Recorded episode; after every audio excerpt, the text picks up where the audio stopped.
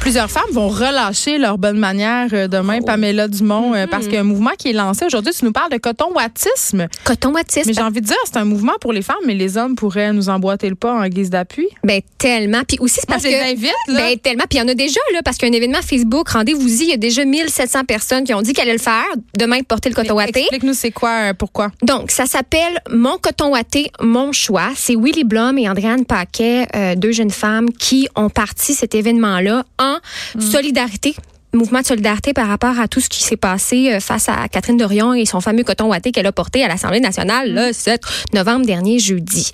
Euh, pour rappeler l'événement, on a parlé en masse, puis elle a passé à tout le monde en parle hier, mais suite à certaines menaces de, de sévir, de demande de- pour sévir de la part de la présidence à l'Assemblée nationale pour qu'elle sorte parce qu'elle portait son coton watté, ben elle, elle est sortie d'elle-même parce que euh, il y avait une, une tension vraiment très très forte dans l'air, quelque chose que Christine Labrie a même défini comme de l'intimidation. euh, à la Là, je maison pense qu'il y avait une certaine petite vengeance par rapport à son costume Mhm. d'Halloween. Les madames Ben, c'est ça. C'est ça. Faut comme le remettre en contexte. Tout ça suivait une semaine plus tard, à peu près, le 31. Ça, je pense euh, que les gens sont au courant. s'en là. rappellent. On en parle depuis une semaine. Ben, c'est ça. Ben, Donc, écoute, depuis 11 jours, même, depuis 11 jours. mais ça a été une grosse semaine, pas juste. Moi, j'avais le goût de faire le petit gag. Là, ça a été une semaine de coton wattiste. En- Parce que ça a commencé avec euh, le- avec Kevin Daudé, le mal aimé, qui a porté son coton watté rose. Oui, je sais. Ensuite, il y a eu Catherine Dorion.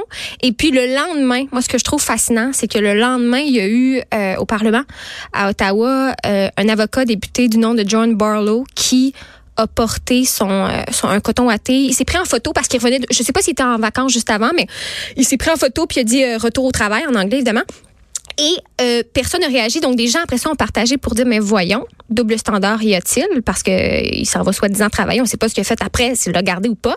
Et pas seulement ça. Moi, ce qui m'a choqué, c'est que son coton watté, c'était un coton watté comme pro-lobby pétrole.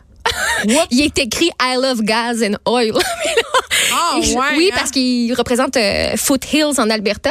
J'étais comme, mais voyons, mais dans quel monde on vit? De là que quand on dit, bon, est-ce que c'est quelque chose de l'ordre moi, féministe? Moi, c'est là que j'ai plus un problème quand tu arrives à exercer des fonctions publiques avec des chandails à logo. Mais Tu sais, exactement. Des Moi, je me disais, qui portent un message. Vas-y avec ton coton watté, vas-y avec le tissu que t'es confortable, vas-y, let's go. Mais de porter un message déjà là, qui, qui, qui un lobby, déjà, on, on parle, on essaie de, de, de, de, défaire ça, cette Mm. pression-là, cette, euh, ce, ce système-là des lobbies, puis on l'affiche clairement au, au- au Parlement ou en Assemblée nationale. Je trouve ça euh, Oui, tu sais, euh, tantôt, j'en parlais en introduction d'émission du fameux coton watté de Catherine Dorion qui, selon moi, euh, de- ce débat-là devrait être euh, élargi à- parce que c'est pas seulement euh, quelque chose qui se rencontre à l'Assemblée nationale, ces standards euh, vestimentaires-là, sauf que euh, aussi, il y a une affaire, sais, que le, le coton watté, je veux dire, euh, on l'a vu, le Loud, euh, au dernier gala Eh de oui. musique, qui portait un coton watté à 1000 piastres, je veux dire.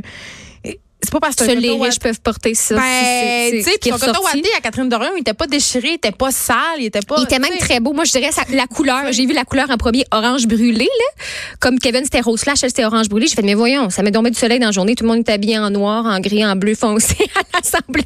Elle avait un beau petit coton euh, Tu orange. sais, c'est ça. Puis je disais, tu sais, à l'heure où les gens sont tellement blasés des politiciens, tu sais, peut-être que c'est ça qu'on a envie de voir des politiciens qui nous ressemblent. tu. Oui, puis tu l'as dit tout à l'heure en début d'émission et j'ai trouvé ça tellement pertinent, c'est-à-dire que euh, il y a une, une pra- praticienne théoricienne de, de la mode qui s'appelle Mariette Julien qui fait beaucoup d'entrevues, beaucoup d'articles hyper intéressantes, mais elle, elle renvoyait au fait que le certain décorum ou les codes, du moins les règles vestimentaires, c'est une façon de euh, faire partie d'un groupe et de montrer qu'on veut qu'on veut faire partie et qu'on adhère à ce groupe-là. Mais des fois, c'est Mais- très justifié. Puis la position de Catherine Dorion, justement, c'est je ne fais pas partie de votre groupe. Exactement. C'est que tout d'un coup, il y a une seule femme qui représente un autre genre de groupe, un autre genre de classe. Donc, c'est pas un je m'en foutisme de tout le monde, de qui je représente, Si de elle- Tachereau. C'est pas ça? Si elle travestissait son identité, en guillemets, si euh, madame. Mais de toute façon, j'en ai déjà parlé ici à l'émission, Pamela Dumont. euh, je- si on regarde le chemin de Catherine Dorion à l'Assemblée nationale, elle, elle s'est quand même un peu adaptée.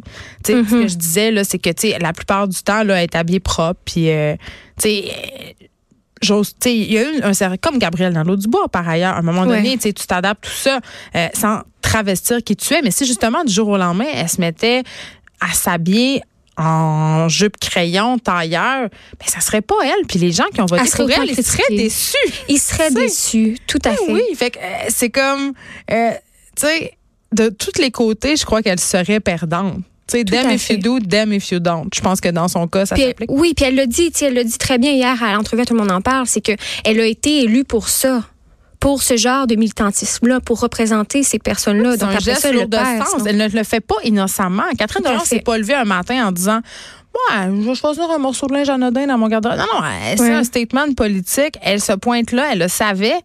Euh, elle l'a dit hier d'ailleurs, à tout le monde en parle. Moi, je suis une artiste et je suis là pour bouleverser les codes, bouleverser. Bon, je paraphrase là, mais Ouais. mais quand même, c'est un geste de contestation et en tout cas, à mon sens, il est totalement pertinent. Je dis pas euh, que je suis d'accord avec ce geste-là, mais de questionner ces codes-là, à mon sens, c'est une très bonne chose. C'est une Tout à très fait. bonne chose. Tu sais, je parlais du fait qu'avec Jonathan Trudeau la semaine passée, qu'elle s'était assise sur le bureau. Ouais. Euh, moi, je trouvais pas ça choquant. Il y a des partis qui ont lu, euh, il y a des, les différents partis politiques louent cette salle pour faire des Est-ce que tu penses vraiment que personne s'assied sur le bureau? Euh, Ouais. Permets-moi d'en douter.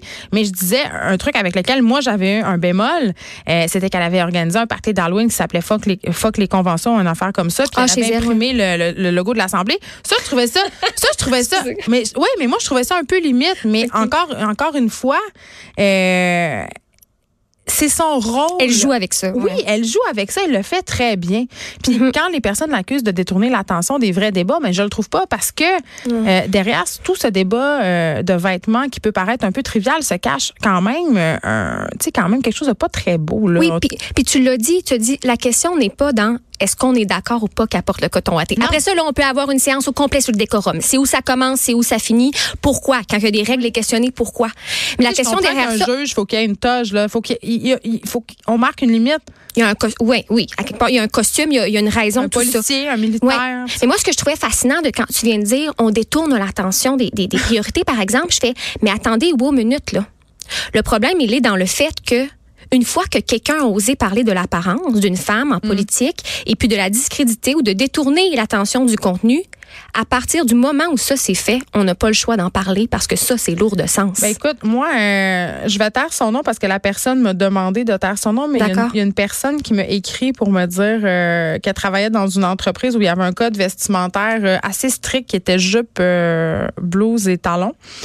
Euh, et puis, elle avait beaucoup de, de commentaires déplacés euh, sur son apparence physique. On ne parlait jamais de son travail, beaucoup de ses vêtements, de ses jambes, tout ça. Et après, elle, elle s'est mise à travailler dans une autre entreprise où il n'y avait pas de code vestimentaire, où les employés, c'était plus relax, c'était jeans, t-shirt, sais, comme normal. Ouais, comme ouais. Ben oui. Euh, et puis tout un, tout un coup, on s'est mis à lui parler de son travail et non plus de son look. Puis elle disait, tu sais, le, le, le piège du code vestimentaire, il est des deux côtés. Tout à Tu sais, fait. Puis est-ce que est-ce que c'est encore pertinent en 2019 euh, d'exiger que les femmes portent une jupe et les hommes un veston? euh, tu sais, je veux dire. Puis la question cravate, est légitime. sais, La, cravate, ben oui, qui, est- qui est devenu un symbole aussi qui est connoté, qui peut être très péjoratif Ben en bout de oui. compte aux yeux de la population. Puis là, tu parles, euh, là, OK, on sort de la politique. Par exemple, les femmes qui ont un code vestimentaire, parfois en restauration, d'avoir des jupes ou c'est pas tout à fait légal, mais, Ben, ça des arrive talons, encore. des talons. C'est Mais- épouvantable. Mais moi, ça me choque parce qu'après ça, on est dans le code vestimentaire, mais pas que. Parce que la façon dont la femme va devoir être vêtue va déterminer aussi comment elle va traiter son corps. Fait qu'on peut faire Ben, plein de liens avec là.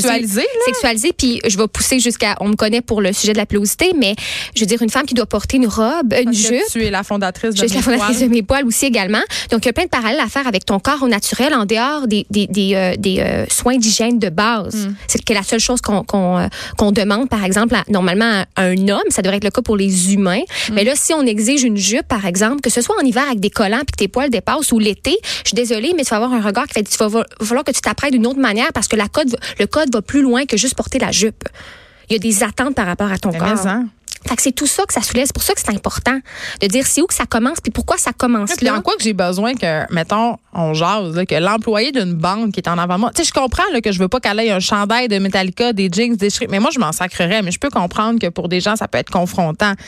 Mais d'imposer une jupe avec une blouse à une caissière de banque, parce que, Ah ouais. tu sais, je veux dire, c'est quoi l'idée sous-jacente à ça? Tout à fait. En autant que la personne soit habillée propre, qu'elle ait les cheveux lavés, qu'elle sente correct, je veux dire. Oui, c'est ça. Ah, c'est correct, là. C'est ça, parce qu'on le dit, c'est que ça peut être un moyen d'expression. Ça n'en est un, prendre, euh, je veux dire, de choisir qu'est-ce qu'on va porter, est-ce qu'on va se maquiller aujourd'hui, comment on va faire nos cheveux. Mais c'est juste que c'est un soin qui est répétitif et éphémère. Donc, il faut toujours réaliser que Hey, c'est pas l'expression ultime de soi, là. le temps qu'on perd, moi, mon chum, il me dit souvent ça. Il dit, je capote le temps qu'à chaque matin, tu prends de plus que moi pour te faire les cheveux, te Mhm. maquiller. Choisir. Lui, il se met des jeans puis des t- un t-shirt puis bye. Personne n'y fait de remarques, là. Ah, personne, ben, ouais, ben, dans Ben, son milieu. mais Mais c'est se- profession libérale, fait que c'est- c'est plus pogné, mais. Ouais, ouais, Mais ouais. quand même, euh, il y a beaucoup moins de choses à faire pour correspondre à cette idée de professionnaliste. Tu regardes les journalistes filles versus les journalistes gars. Il y a beaucoup de filles qui, sentent qu'ils ont besoin de porter un veston pour être prises au sérieux. Y a- on a encore beaucoup ça dans notre tête. Et même les cheveux, je sais pas toi, mais moi je le remarque parce que j'aspire à ce niveau de liberté là que parfois. Non non mais exemple les gars là, tu sais il y a plein de gars où dès qu'ils ont les cheveux en pagaille ou bedon, ils ont tout le temps le même t-shirt, ils sont tout le temps habillés avec les mêmes types de vêtements. Y a des moi je connais des gars là, ils ont les cinq mêmes pantalons, les cinq mêmes t-shirts parce qu'ils disent que ce sera pas compliqué dans la vie, puis sont vus comme des bêtes de créativité puis libres, puis c'est comme me- même valorisé genre. Steve Jobs?